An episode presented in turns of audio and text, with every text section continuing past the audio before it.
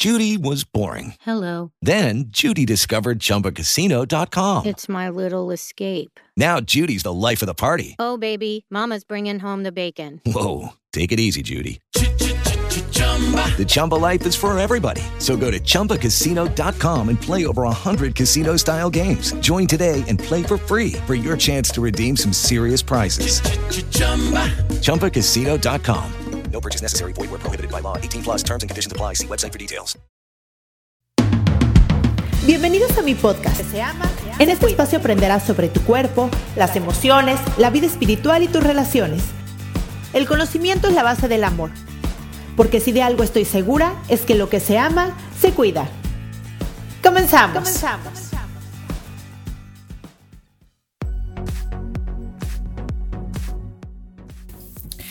Hola, ¿cómo estás? Bienvenidos a un nuevo capítulo y ahora voy a decir bienvenidos o bienvenido, bienvenida porque ya me han reclamado varios hombres diciéndome, oye, oye, ¿por qué le hablas solo a las mujeres y nosotros también te escuchamos? Y, y, y, bueno, primero agradecerles eso, me encanta que me escuchen, pero más me encanta que me digan que me escuchan porque entonces digo, ah, ok, el mundo del podcast es un poco solitario porque no tienes como este esto que pasa en las redes, que te contestan luego, luego, que te ponen likes, que ponen, entonces es un poco, sabes números y sabes que la gente te escucha, pero, pero cuando te, te mandan un mensajito, un mail, un comentario, ese tipo de cosas y te dicen, te escuché, me gustó este capítulo, no sabes cómo me ha servido, bueno, ¿qué, les digo? Es un alimento para el alma hermoso porque al final me doy cuenta y siento que sí está llegando mi propósito y obviamente me anima y me motiva a seguirlo haciendo, ¿no? Bueno, Hoy, hoy les quiero compartir, ¿no? El, la importancia de, de vivir en el momento dándonos cuenta de nuestras reacciones que son automáticas y, y es justo ahí, justo ahí porque, a ver, mucha gente me dice o me pregunta cómo es esto de ser espiritual. Incluso Creo totalmente que todos los procesos de evolución y de autoconocimiento y de amor propio tienen que tener este lado espiritual. Y la gente cuando no sabe qué es este lado espiritual generalmente cree que es una religión o, rezar de alguna manera o una cosa así y no. Es, esos son medios, son medios que te ayudan a ser espiritual, son medios que te ayudan a conectarte, ir, en ir a una iglesia como tal, el ambiente, el lugar, la energía que hay ahí, te ayuda a que tú puedas conectarte con ese lado de ti, pero nosotros somos seres espirituales. Lo que pasa es que si no la pasamos en la mente o en el cuerpo, pues obviamente no sentimos este lugar espiritual porque muchas veces la mente pues te engancha o, como yo a veces les digo, te secuestra y el cuerpo pues siempre te va a pedir también eh, comodidad, placer, gozo, ¿no? Y es justo cuando el cuerpo no le das eso que te lleva a este lugar espiritual o a este cambio que quieres, ¿no? Por ejemplo, no es cómodo para el cuerpo, no sé, hacer pesas no es cómodo, se estresa, se rompen las fibras, incluso duele. Pero es justo cuando haces eso, después de eso, que el crecimiento se da. Entonces, hay que pensar que el crecimiento, y ese es un gran ejemplo, como el crecimiento siempre lleva un esfuerzo y una incomodidad de por medio. No siempre tiene que ser un dolor, pero sí es una incomodidad, porque al final te lleva a un lugar que no conoces y ahí es cuando creces. Entonces, este podcast lo quiero grabar hablando sobre cómo, cómo volvernos espirituales o cómo ser más espirituales, porque de verdad se los digo, yo trabajé en una clínica de adicciones y trastornos alimenticios eh, de puras mujeres en, la Ciudad de México y me daba cuenta de una cosa que había en común en las personas que se recuperaban, ¿no? Había había mujeres que se vean, que estaban ahí por adicción a todo tipo de, drogas, ¿no? Farmacodependientes, al heroína, cocaína, piedra, eh, bueno, todo, ¿no? Y también estaban eh, mujeres que tenían algún trastorno alimenticio, generalmente eran mujeres con anorexia o con bulimia. Y me daba cuenta de un patrón general, y era que las personas que eran espirituales, las mujeres que eran espirituales, no es que fueran de la vida, ya sea que ahí se hacían espirituales o que traían como esta, esta idea de Dios y de ser espirituales y de este lado, o sea, como, como esas bases, o que las generaban ahí, es decir, podían pasar ese lado espiritual y se daban cuenta de, que existe y, se recargaban ahí.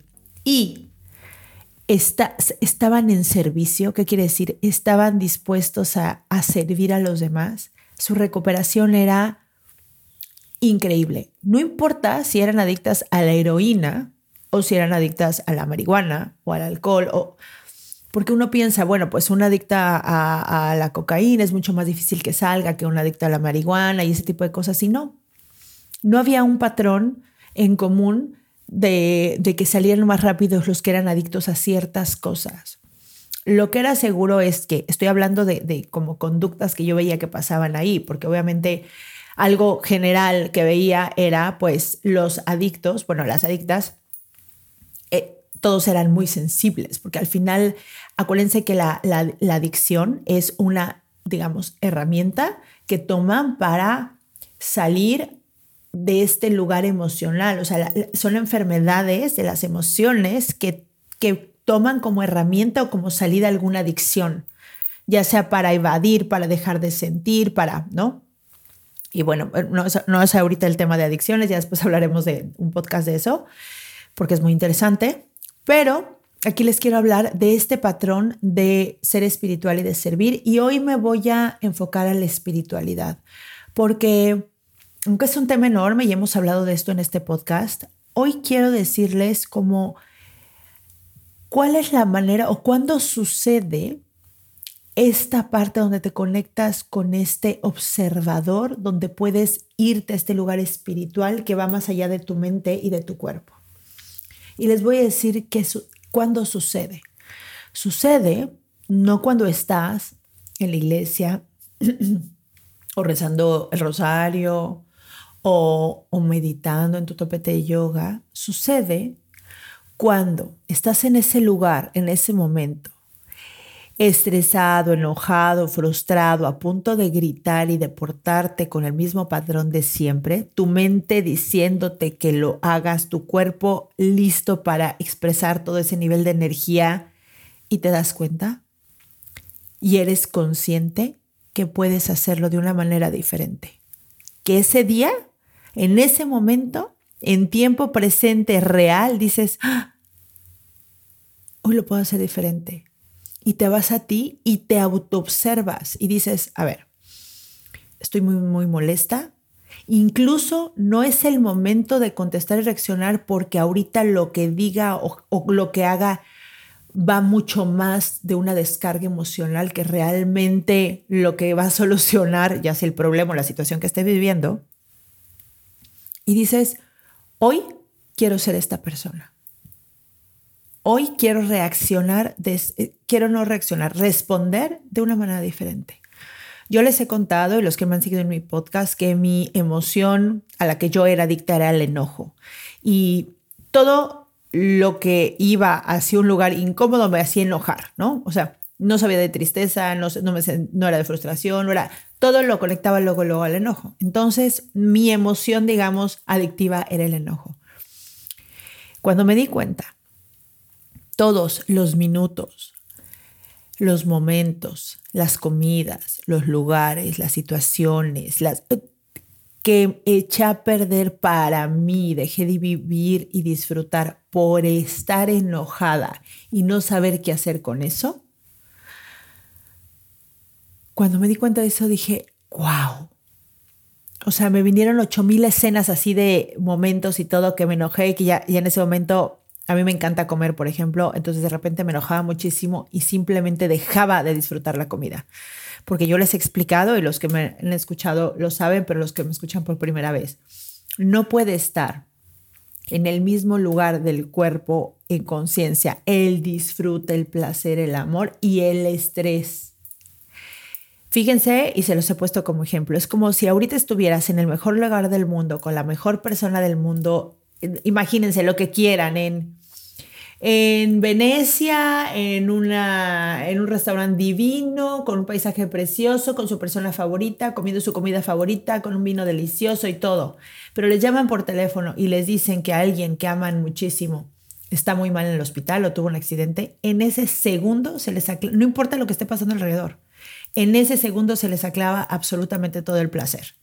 Ese es un pequeño ejemplo de cómo es muy difícil estar viviendo esas dos cosas. ¿Por qué? Porque lo, dirigen dos, mm, digamos, dos partes diferentes del sistema nervioso autónomo, ¿no? Uno es el simpático y otro es el parasimpático. Entonces, cuando el simpático se activa, entonces se activan todas estas mecanismos de defensa, te pones súper observador, ves cómo solucionar el problema, se cierran las opciones, o sea, pasan una serie de situaciones y cosas en tu cuerpo para que salgas de ese problema como si fuera muy urgente ver la opción de salida.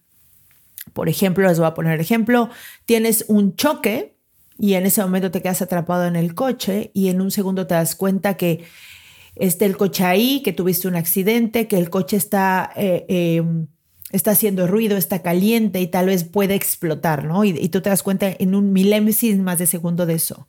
Y en ese momento no piensas en nada más en esta vida más que en salvar tu vida. Se borra todo, todo para que tú puedas en ese momento salir de ahí y salvar tu vida. Pero cuando no estamos en un choque y estamos al mismo nivel de estrés, vivimos así.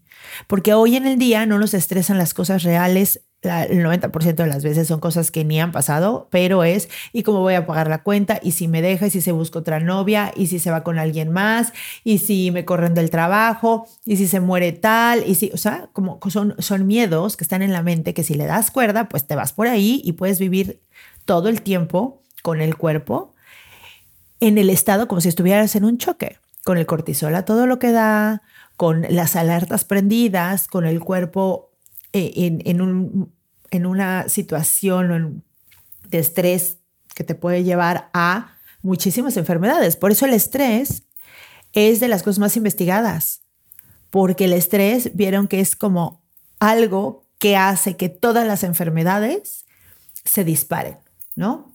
Entonces, bueno, volvamos a, la situación. Cuando estás en ese momento y te das cuenta que puedes responder de una manera diferente, te puedes dar cuenta que la otra persona hablando, vamos a poner un ejemplo, en una, en, una discusión de pareja, ¿no? Tal vez estás acostumbrado o acostumbrada a estar discutiendo y que en el momento de la discusión te metas en un lugar de ti donde tal vez te sientes insuficiente y desde ese lugar empiezas a decir, a gritar, a defenderte, levantas todos los mecanismos de defensa y ya se cuenta que entras como si tú estuvieras en un ring y es, a ver, aquí vamos a darnos a, a morir, ¿no? Y te metes en ese lugar y de repente tienes una discusión de pareja y te das cuenta que sientes miedo y que tienes en tu cuerpo cortisol y estás muy molesto, muy molesta.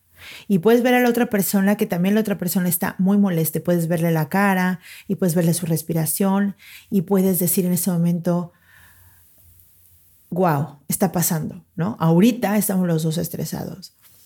Quiero, realmente quiero subirme al ring y ganar esta pelea. Quiero tener la razón o quiero que realmente lleguemos que me entienda lo que le estoy diciendo y de repente piensas, no, sí quiero que me entienda, pero ahorita estoy muy enojado o enojada. Lo que necesito es estar más tranquilo.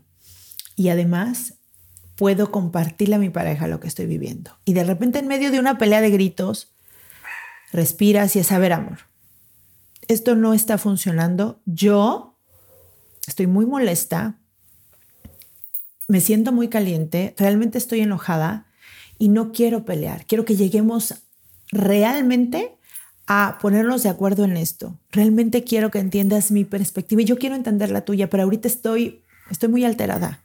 ¿Por qué no respiramos, lo pensamos en el día, tranquilizamos nuestras emociones y en la noche hablamos de una manera tranquila y amorosa? Y de repente está siendo la persona sabia, amorosa, tranquila que quiere ser. Y desde ese lugar es muy difícil que la otra persona siga en el ring queriéndose pelear. No digo que es imposible, pero tú ya te bajaste del ring y la otra persona no tendría con quién pelear.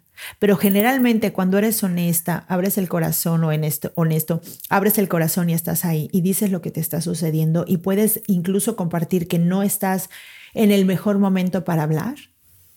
La otra persona puede entender que estás viviendo un proceso, que lo estás compartiendo y puede sentir amor y sabiduría en tus palabras. Imagínense, cambien Cualquier situación de estarse gritando con su pareja o diciendo cosas feas a lo que les estoy diciendo ahorita.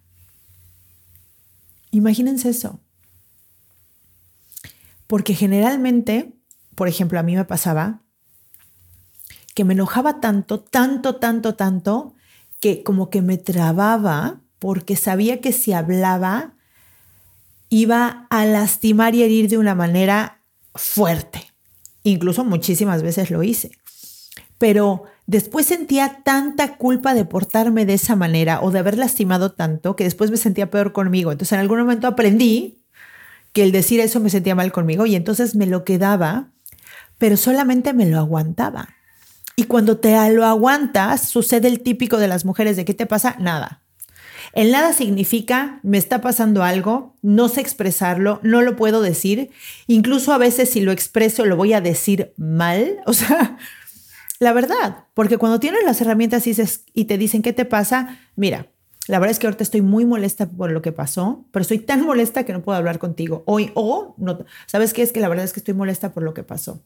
Ese comentario que dijiste no viene al caso. La verdad es que me dio pena o ofendiste o te diste de esta manera o la verdad es que estaba totalmente fuera de lugar y simplemente me molestó muchísimo.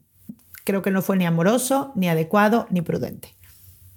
¿Sí sabes? O sea, la cosa es, no es que el enojo no va a estar, es qué quiero hacer con ese enojo.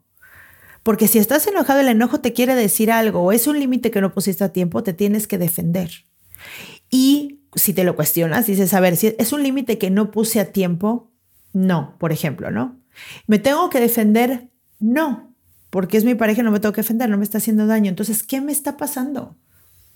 claro, me estoy sintiendo yo mal. ¿Por qué? Por ejemplo, una persona que tiene herida de humillaciones, me siento mal porque cuando la otra persona me dice eso, yo me siento insuficiente. Y entonces te haces responsable. Y dices, ¿hay algo que no he trabajado en mí? Muy claramente, como porque cada vez que alguien me diga algo, yo me siento mal y levanto un mecanismo de defensa y contesto feo a la defensiva. O sea, ¿qué pasa? ¿Qué pasa que no puedo recibir eh, de mi pareja, por ejemplo, que me diga que algo no le parece o no le gustó. ¿Qué me pasa a mí cuando la otra persona expresa eso? Y si no lo estás encontrando, ok, vete a tu infancia. ¿Qué pasaba en tu infancia cuando uno de tus padres o de cuidadores con los que vivías expresaba sus emociones o expresaba su enojo? Muchas veces vivimos con padres que fueron muy fuertes, o madres muy fuertes y muy violentas, y entonces aprendimos que no íbamos a ganar. Y aprendimos a callarnos y a quedarnos con eso adentro. A veces eso se convertía en tristeza, a veces eso en frustración o a veces en un tremendo enojo. Y de repente parece que ahora todas las parejas futuras que tenga me, van, me la van a pagar. Y lo he visto en hombres y mujeres, ¿no? Mujeres súper a la defensiva, súper en su energía masculina, súper queriéndose defender. Y, creo que hoy en día estamos confundiendo eso del feminismo y el machismo y no sé qué. A ver, una cosa es estar en defender todos los derechos de las mujeres, con lo cual yo creo que la mayoría estamos 100% de acuerdo en eso, ¿no? Y otro lugar es estar en un lugar donde parece que nos tenemos que defender incluso de las personas que nos aman, de los hombres que nos aman y son amorosos. Y entonces, ¿qué está pasando? Que estás a la defensiva, o qué está pasando que todo te lo tomas personal, o qué está pasando que te molestas tanto, o qué está pasando que te enganchas y que cualquier persona tiene el poder de hacerte sentir mal porque les das el poder a quien sea, porque nunca te los cuestionas. Y ahí va. Cuando empiezas a cuestionarte tus emociones, tus creencias, tus pensamientos y eres capaz de ser un observador y en ese momento responder como te conviene responder para tu crecimiento y evolución y para tener mejores relaciones, en ese momento estás siendo espiritual. No, si yo me llevo muy bien con todo el mundo, pero a mi mamá no la soporto porque no estás siendo espiritual, no estás entendiendo nada. Si las personas que te dieron la vida, no puedes ser espiritual con las personas que te dieron la vida, es que no estás siendo, te estás engañando, no estás siendo honesto. Si sigues teniendo este odio por tus papás y no lo has no estás siendo honesto, es que no hay manera en que puedas ser amoroso contigo si no puedes resignificar la historia y honrar a tus papás como quiera que hayan sido. Y esto no significa que justifiques o que estés cerca o que te vayas a meter a casa de tu mamá y que tu mamá te insulte todo el día y lo vivas ahí. Por favor, no, ¿no? O sea, tiene que ver con cómo, cómo te trates hoy, cómo veas tu historia, cómo hayas perdonado todas las conductas inconscientes de tu pasado, cómo seas capaz de tener compasión y comprensión por ti. Se trata de eso. Se trata de darte permiso de vivir tus emociones y no sentir culpa porque estás molesto o enojada. Se trata de realmente manejar tus relaciones. Es que me doy cuenta que tenemos unos egos gigantes, gigantes todos, todos es muy rápido que nos metamos ahí. Yo les voy a dar un consejo de esto para el ego que a mí me funciona, espero que les funcione a ustedes. Dense en cuenta, dense cuenta, cuando están en ego, o sea, cuando de plano dicen, wow, ahorita sí, sí, o sea, súper mi mecanismo de defensa con tal persona. Por ejemplo, hay ciertas personas que con las que sale el ego luego, luego, y sientan cómo está su cuerpo. ¿No? O sea, yo, por ejemplo, puedo sentir que se me empieza como a calentar como del pecho para arriba, me empiezo a calentar y digo, aquí de alguna manera sale mi ego que reacciona de esta manera porque en el fondo me quiero defender de esto, porque la creencia o el pensamiento es este. Si, si estás en ti con este proceso, o sea, si estás en ti viendo y por eso bendita gente que nos detona. O sea, de verdad son nuestros maestros. O sea, la gente que nos detona es justo el lugar perfecto y preciso para trabajar lo que tienes que trabajar. Si no puedes tener una buena relación de pareja es porque no tienes una buena relación contigo y no has arreglado tu historia. O sea, no te has ido para atrás, no has comprendido, no has sanado, no has honrado, nada y sigues. No puedes tener una buena relación con tus parejas si tienes una mala relación contigo mismo o con la percepción que tengas de tus papás. Punto. Punto.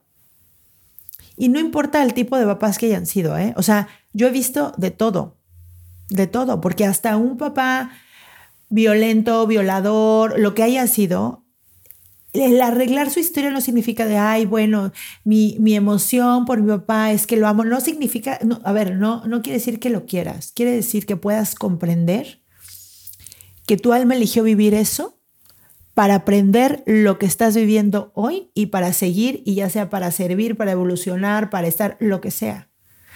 Y que toda esa conducta de tu papá viene de una persona herida, totalmente inconsciente y que ahí puedes ver la dualidad de la vida, puedes ver el dolor, puedes ver la miseria, puedes ver todo este tipo de cosas. Y estar bien con eso, porque es lo que te tocó vivir, la vida no se equivoca, tu alma no se equivocó elegir a ese hombre de papá. ¿Qué vas a hacer con eso? Y de verdad, si no acomodas eso dentro de ti, entonces no vas a tener buenas relaciones, porque hay un resentimiento que simplemente es redirigido hacia la persona que tienes hoy. Y mientras tengas resentimiento adentro, ahí va a estar y en cualquier situación lo vas a sacar con la persona que ni siquiera te está haciendo daño realmente, sino que es algo que tienes tú. Entonces, espero que esta reflexión les haya servido para que puedan ustedes medir, wow, qué tan espiritual soy. Porque en el día, y, bueno, los que tienen hijos como yo, tres, podrán comprender que muchas veces nuestros hijos son los que justo nos sacan de este lugar espiritual, ya sea por la prisa y, por ejemplo, a mí me, a mí me sucede algo con, con lo que de verdad trabajo todos los días, ¿no? O sea, yo me levanto muy temprano y me gustan mucho las mañanas, ¿no? O sea, me gusta mucho como la paz de las mañanas y tal. Y el salir corriendo deprisa y así, híjole, me molesta muchísimo. O sea, como que trato de hacer, según yo, todo para vivir una mañana tranquila, pero pues suceden cosas, cosas. Hoy menos que antes, porque ya mis hijas son grandes. La chiquita tiene nueve años, entonces ya no es la misma corredera que siempre. Pero imagínense cuando estaba saliendo con una de kinder, con una de primaria y una de secundaria. Llévalas a escuelas diferentes, en horarios diferentes, con lunch diferente, porque no era lo mismo lo que le tenía que mandar a una niña de kinder, ¿no? Que a una niña de secundaria o de prepa, ¿no? De hecho, mi hija ya iba en prepa, ¿no? Cuando la chiquita estaba en kinder, tenía una en kinder, una en, en primaria alta, punto de pasar secundaria y una en prepa. Ahora, imagínense, despiértate en la noche a dar pecho y vete en la madrugada por la niña a los 15 años. Y así, esa es la historia de mi vida. Mis hijas se llevan 8 años cada una, entonces me la he tenido que pasar entre entre novios, pero películas de niños, pero Halloween, pero 15 años, pero recogidas en antros, pero fiestas en juegos infantiles y llevo 25 años siendo mamás, siendo mamá de niños chiquitos. Entonces, ustedes, las que son mamás, me pueden comprender muy bien este estira y afloja del ser mamá. Y bueno, la manera que yo elegí, como sea, ser mamá con hijas de tan diferente edad, ha sido muy complicado. O sea,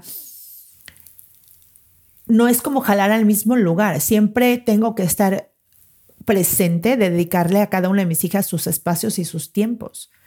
Y, enseñarlas también a convivir y, a, por ejemplo, mis hijas grandes, pues también se han echado muchísimas películas de niños, porque yo llevo pues 25 años viendo películas de niños, 25 años pegándole la piñata, pidiendo Halloween, ¿no?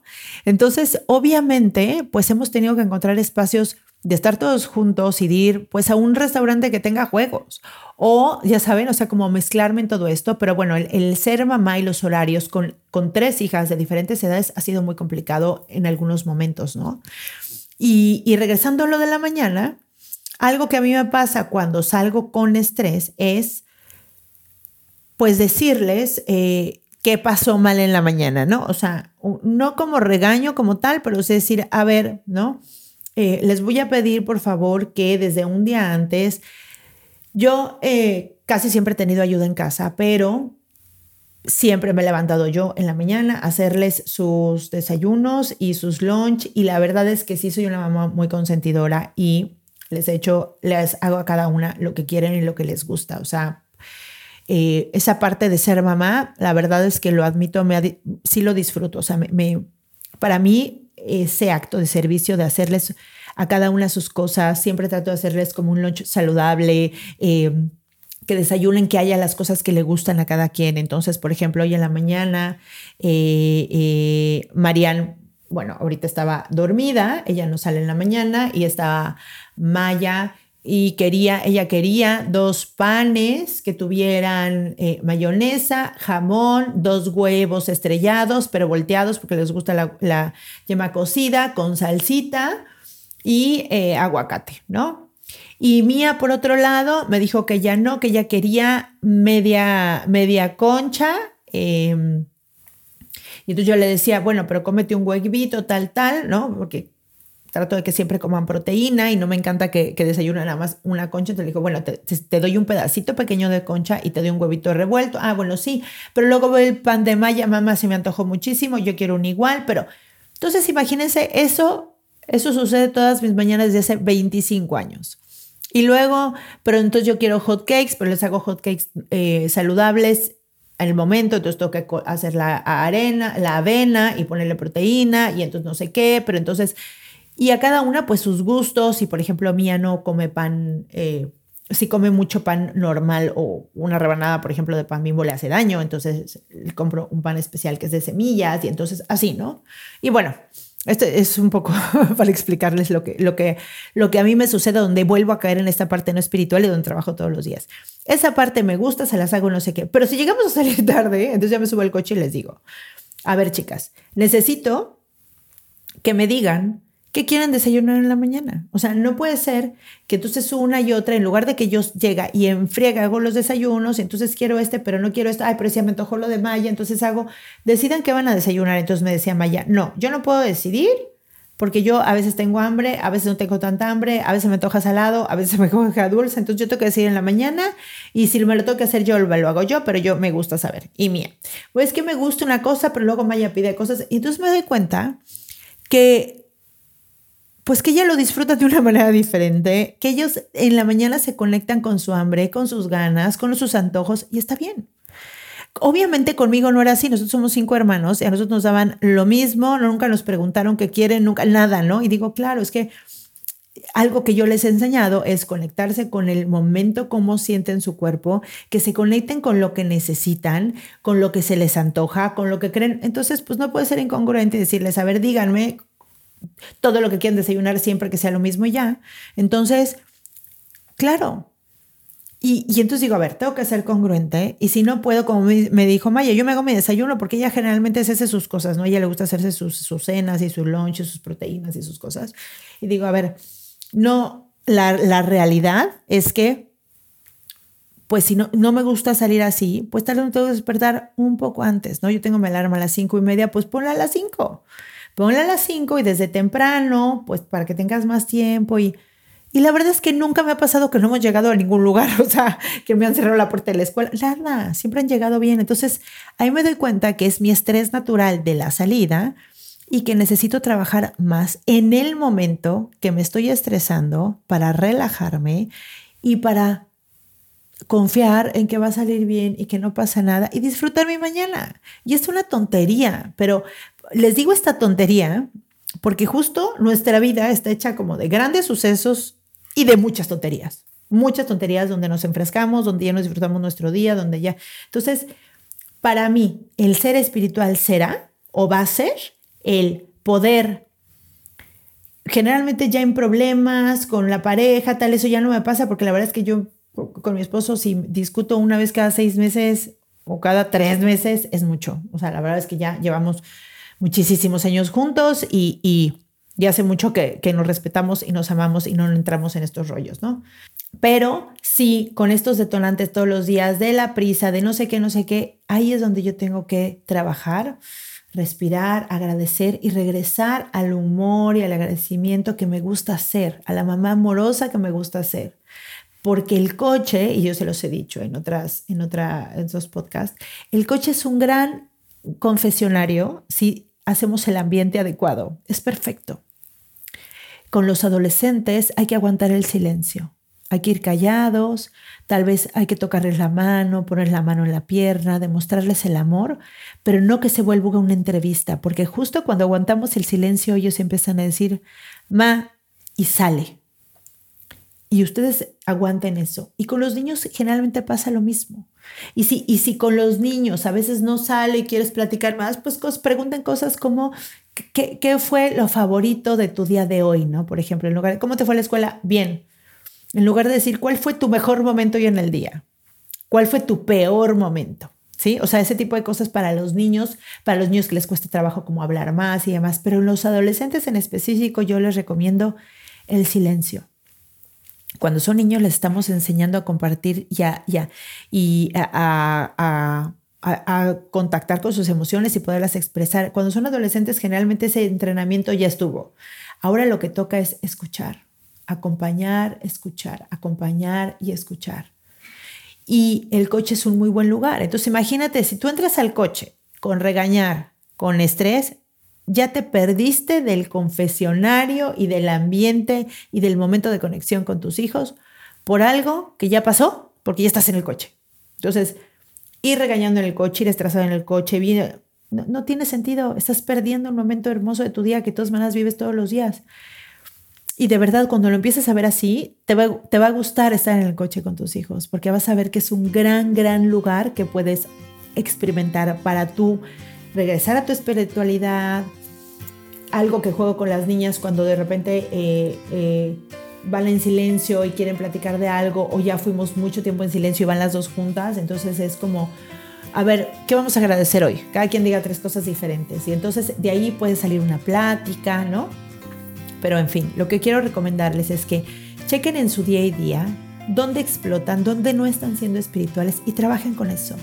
Trabajen con poder gestionar la emoción, gestionar el cuerpo, parar la mente y regresar al estado que quieren regresar de amor, de placer, de compasión, y, y de verdad se van a dar cuenta que tanto han avanzado y que tanto vuelven a caer y que tanto se vuelven a, parar. Y es un proceso de todos los días.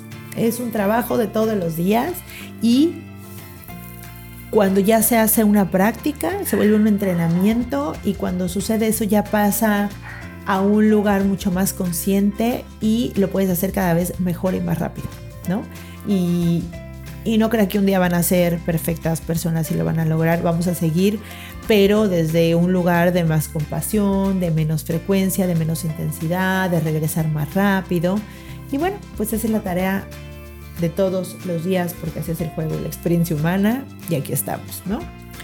Muchas gracias por haberme escuchado. Por favor, comparte este capítulo si crees que hay alguien que le pueda servir, que veas que realmente vive estos momentos de estrés y que no está valorando o disfrutando su vida. Déjame una estrellita una calificación. No sabes cómo me sirve eso. Muchísimo porque llego a más mentes y a más corazones. Te mando un beso. Gracias por darme un pedacito de tu vida. Y nos vemos la próxima semana. Bye bye.